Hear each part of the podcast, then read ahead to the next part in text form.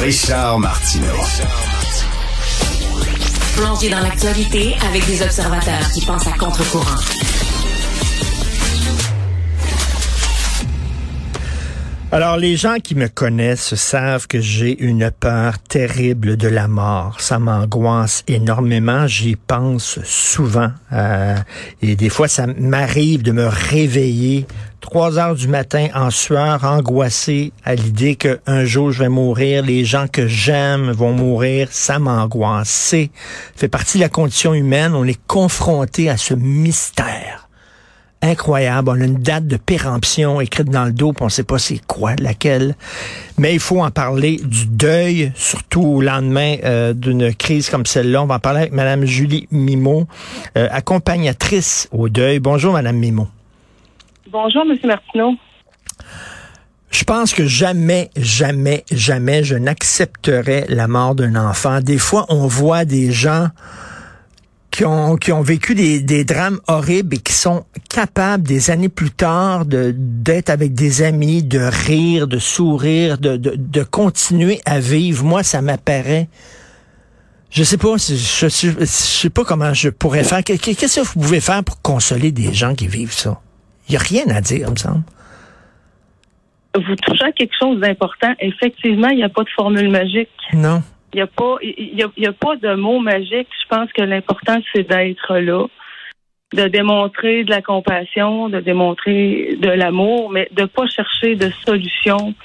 C'est un réflexe qu'on a, hein, de, de, de vouloir à tout prix consoler l'autre, de vouloir apporter les, bons mots, euh, la bonne action, euh, mais on n'est pas des spécialistes. le spécialiste du deuil, c'est la personne qui le vit parce que chaque deuil est différent, chaque personne est différente. Même au cours de notre vie, on en vit plusieurs deuils et, et, c'est pas pareil d'une fois à l'autre.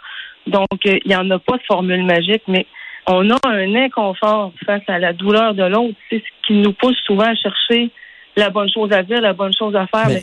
on a le droit de dire ça. Je sais pas quoi dire. Je sais pas quoi faire pour t'aider, mais je suis là.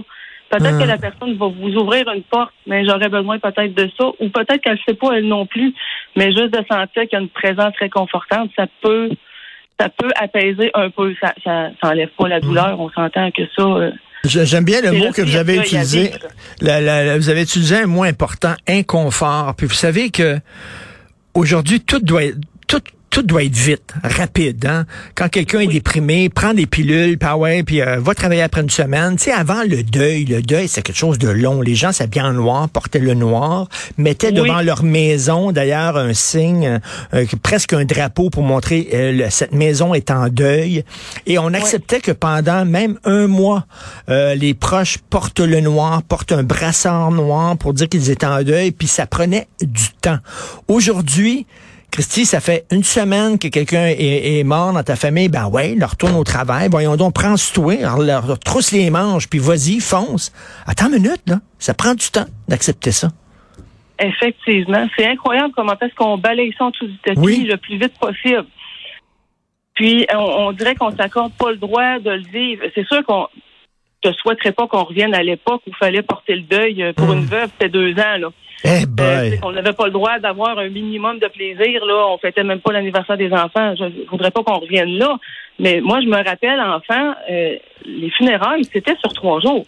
On mettait notre vie sur pause pendant trois jours. On allait au salon funéraire un soir, une journée complète, toute la soirée, les funérailles la troisième journée. Euh, honnêtement, je trouvais qu'on avait plus le temps d'absorber ce qui se passe. Parce que les, premiers moments, quand on arrive au salon, c'est c'est euh, douloureux, c'est inconfortable, on est mal à l'aise. Et puis à un moment donné, il y, a, un sentiment de paix qui s'installe parce que les gens viennent nous voir, ils apportent des condoléances, ils nous racontent des souvenirs, il y a l'aspect retrouvaille avec la famille aussi. Là, on vit quelque chose d'un peu plus doux. Mais aujourd'hui, c'est une demi-journée, des fois une soirée et le lendemain matin, ça va tellement vite. Ben oui. Il, manque cet aspect-là réconfortant. Là. Oui, tout à fait. Il y a quelques années, j'avais lu un livre d'un historien qui m'avait beaucoup marqué, qui s'intitulait Histoire de la mort en Occident. Euh, L'auteur s'appelle Philippe Ariès. Et Madame Mimo, il disait, avant la mort, euh, ça faisait partie de la vie, c'est-à-dire que les cimetières étaient situés à l'intérieur des villes. Quand les gens mouraient, ils mouraient euh, chez eux, entourés de leurs Les enfants voyaient grand-papa mourir. Ça faisait partie de la vie. Aujourd'hui, les cimetières, on les construit loin. Euh, euh, la, mort maintenant se fait euh, dans, derrière des portes fermées, dans des dans des milieux aseptisés. les enfants ne sont plus confrontés à ça, voient pas les, les, les, les, les animaux se faire tuer sa ferme et tout ça. Et même c'est l'inverse. Avant, le tabou c'était la naissance. Hein. Comment est venu au monde mon frère? Ah, c'est la cigogne qui l'a porté, mais il voyait le grand-papa mourir. Aujourd'hui, c'est l'inverse. Le petit gars assiste quasiment à la naissance de son petit frère il connaît tout de la sexualité puis de la naissance, mais grand-papa, qu'est-ce qui est arrivé? Ah, grand-papa, il est parti en voyage. Donc, on, mais le, tabou, c'est la mort. La mort ne fait pas partie de la vie, donc on, ne vit plus avec la mort. Oui, il y a Fred Pellerin qui a une citation exceptionnelle dans, son film. Euh, mon Dieu, le titre me revient pas. Mais il dit la branche de la mort pousse sur le même arbre que la branche de la vie. C'est beau, hein? C'est très, c'est très euh, significatif. dire ça coexiste, tout ça. On peut pas euh, enfermer tout ça dans un tiroir, tout ce qui touche la mort. Ça, fait partie de la vie, ça pousse sur le même arbre. Mais on met ça en dessous du tapis. On a besoin d'oublier qu'on va mourir, puis nos proches qu'on aime vont mourir. Sinon, on ne pourra pas travailler, on pourra pas passer à travers notre vie euh, ordinaire. Faut, faut mettre ça en dessous du tapis. Oui, mais le, la blessure de deuil guérira pas si on n'en parle pas autant qu'on a besoin d'en parler, si on a des souvenirs à raconter, tant qu'il reste des choses à dire, des larmes à couler, ça guérit pas. Mais parfois, notre entourage va être un peu, c'est ça, inconfortable. Quand on, au bout de trois ans, on parle encore de notre deuil, on parle encore de cette personne-là, mais c'est parce qu'on n'a pas fini. On a encore des choses à dire, on a encore des choses à vivre, puis c'est correct de le faire. On en a besoin. Là, les parents, euh, le drame qu'ils vivent actuellement, ça, ça, va les transformer pour toujours. Ça va les habiter toute leur vie. Et j'espère qu'ils ne se feront pas dire dans six mois que leur deuil est pathologique parce que c'est pas la nouvelle norme. La nouvelle norme, c'est six mois. J'ai parlé à une maman à un moment donné, euh, son bébé d'un mois est décédé, mort subite du nourrisson. Il n'y a pas eu d'autre explication. Et au bout de six mois, c'est à dire que son deuil était pathologique et qu'il était temps qu'elle avance. Ben voyons donc. C'est son enfant. Ben voyons donc. Un deuil hein? pathologique. Fait quoi, il aurait fallu qu'après un mois, là, hop, ah, on continue. Ben non, mais c'est ça, tu sais, t'apprivoises doucement cette réalité-là, mais tu sais, quand on parle d'acceptation du deuil, ça veut pas dire que ça fera plus mal. Ça veut pas dire qu'on est d'accord avec ce qui s'est passé. Ça veut dire que on comprend que notre vie a changé puis qu'on est transformé à tout jamais. Mais madame, madame, toujours avoir des mots. Madame Mimo, il y a, des, moments qui vont faire mal. Oui, c'est ça.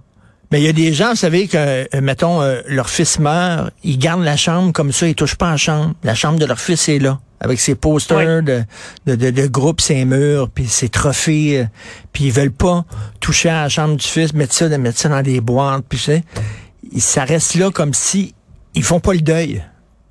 Oui. La mort de leur enfant. C'est tellement le deuil le plus difficile à vivre.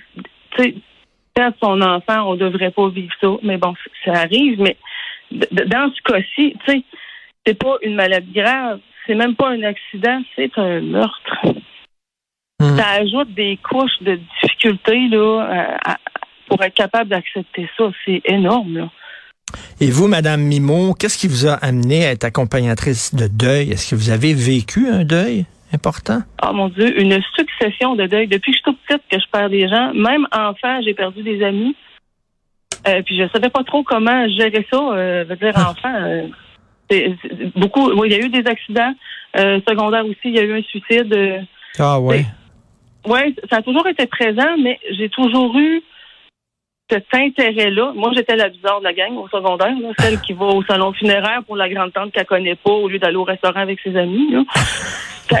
C'était comme ça, ça, a toujours été naturel pour moi d'aller consoler ma famille quand il y avait un départ, tu sais, que, que je sois proche de la personne ou pas. Donc là, après tout ce temps-là, moi j'ai étudié en soins infirmiers, en travail social, bon, j'ai eu mes enfants et tout ça, le temps a passé. Et là, je me suis dit, c'est maintenant que ça se fait, là, parce que j'ai cet intérêt-là naturel d'aller vers les gens qui sont en deuil. Donc, je vais en faire mon entreprise. Hein? Et je me suis lancée il y a un peu plus d'un an, là. Vous êtes comme le film Harold Desmaudes, je sais pas si vous avez vu, mais le, un garçon qui justement vit avec le deuil puis euh, est comme un peu fasciné, obsédé par par la mort.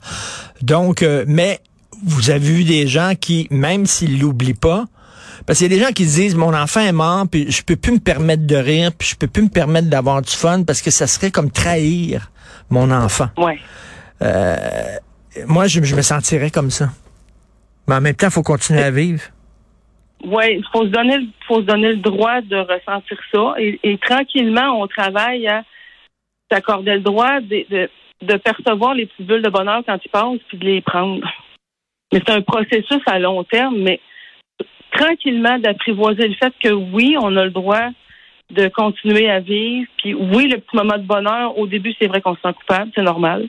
Oui, cette impression-là de trahir, euh, c'est quelque chose que j'entends, oui. Mais dans le fond, ça enlève rien à l'amour qu'on a porté à cette personne-là. Mais c'est, c'est d'apprivoiser tout ça. Ça prend du temps, mais ça prend de l'aide aussi. Mmh, pour apprendre à, mettre le focus ailleurs une fois de temps en temps. Tu sais, il y a 24 heures dans une journée. Là. Si, si tu peux, un petit deux minutes à un moment donné, juste entendre le rire d'un enfant ou le chant d'un oiseau, puis que ça, ça t'a fait un petit bonheur dans ton petit cœur, là, ben prends-le, tu sais. Puis hmm. demain, peut-être que tu auras deux petites bulles de bonheur, puis le surlendemain, tu en auras peut-être trop. Mais c'est d'apprendre à apprivoiser ça, que c'est correct, les accepter, ces petits moments-là, quand ils passent, puis de, de, s'en nourrir, justement, pour recharger ses batteries pour tout le reste qui, est à vivre, qui est douloureux. Là. En terminant, est-ce que vous avez peur de la mort, Mme Mimo? Ben, j'ai pas peur de la mort en tant que telle, mais j'ai j'ai pas envie que mes enfants souffrent de mon départ. Hmm. C'est ça. Fait que ça presse pas, là. J'ai pas envie de mourir là. Mais euh, quand ça va arriver, ça va arriver. Je dirais pas que ça me fait peur, mais euh, c'est vraiment l'impact que ça a sur les gens autour qui me préoccupe plus que ma propre finalité, là. Mais, c'est, je comprends votre crainte, par hmm. exemple. J'ai pris ce que vous disiez au début de, l'entrevue. ouais. c'est répandu quand même euh, comme crainte. Ben oui, on est conscient qu'on a une faim, mais on n'a pas envie tant que ça d'y penser. Non, c'est vraiment bizarre. Mais en tout cas, euh, j'espère que ces gens-là qui souffrent énormément aujourd'hui ont des gens proches d'eux qui peuvent les écouter, leur prendre la main et qui, avec le temps, sans oublier leur enfant, vont pouvoir surmonter ça. On est élevé un matin, mais c'est les vraies affaires. C'est, c'est, c'est, on, parle des vraies affaires. Merci beaucoup, Madame Julie Mimon. Puis vous devez euh, apporter beaucoup de réconfort à plein de gens. Je vous remercie, accompagnatrice au deuil. Merci, Madame Mimon. Ah, merci. Merci.